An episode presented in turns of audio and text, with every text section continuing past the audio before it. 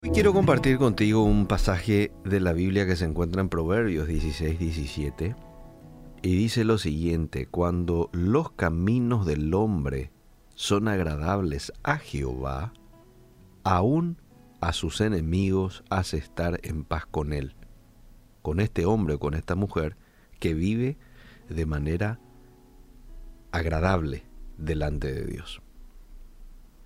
Cuando los caminos del hombre son agradables a Jehová, aún a sus enemigos, hace estar en paz con él. Aún el hombre más bueno sobre la faz de la tierra tiene enemigos. Estoy hablando de un Jesús, por ejemplo, sin pecados, pero mucha gente le hacía la contra, le criticaban, blasfemaron de él, dijeron algo que no era cierto y bueno, ya sabemos cómo terminó.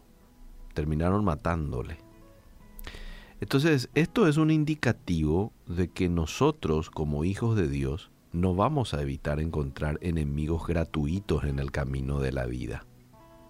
Gente que busque nuestro daño. Probablemente ya vos estás lidiando con gente así. Ahora, también en la Biblia encontramos varios casos que demuestran esta verdad, de modo que es una falsa expectativa si nosotros esperamos que por ser bondadosos y fieles no vamos a chocar con personas que deseen hacernos mal y que a veces nos hagan daño. Podemos tomar como ejemplo la vida de José. José sufrió el desprecio, la traición de sus hermanos, aunque su vida era mucho mejor que la de ellos. Los terminaron echando en una cisterna, lo vendieron como esclavo. Pero aún así, José decidió portarse bien en Egipto, lo cual no evitó que fuera injustamente tratado y llevado a la cárcel. ¿Mm? Ese es el mundo en el que vivimos. Un mundo donde se practica la injusticia, un mundo donde reina la maldad. Pero el versículo de hoy nos habla de una verdad incuestionable. ¿Qué verdad?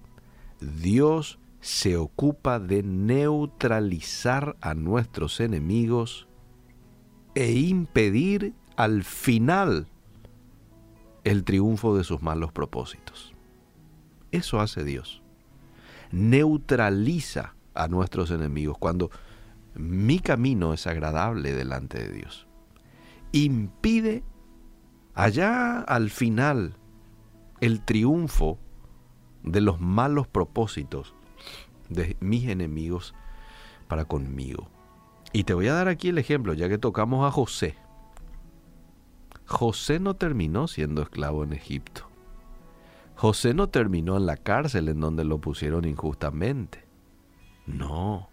José llega a ser el hombre más importante de Egipto después del faraón. Te doy otro ejemplo, Daniel. Daniel no terminó comido por los leones a pesar de haber tenido enemigos tan poderosos que tramaron una estrategia para que vaya a terminar ahí Daniel, en la fosa de los leones. Pero sabes qué? Ahí en esa fosa Dios envió ángeles que guarden a Daniel y no sea despedazado por esos leones. Entonces, siempre es beneficioso vivir una vida que a Dios agrade obedeciendo sus mandatos, haciendo su voluntad. Algún enemigo gratuito va a aparecer por allí, va a intentarnos hacer la vida difícil, ¿cómo no? Pero Dios siempre logra, logra el cumplimiento de su propósito en nuestras vidas. Y Dios al final va a neutralizar el mal propósito de tu enemigo para contigo. Te lo aseguro. Seamos fieles vivamos una vida que agrada al Señor a cualquier precio. La fidelidad, mis queridos amigos, y termino con esto, siempre trae como consecuencia bendición. El obediente está destinado a prosperar, a que le vaya bien.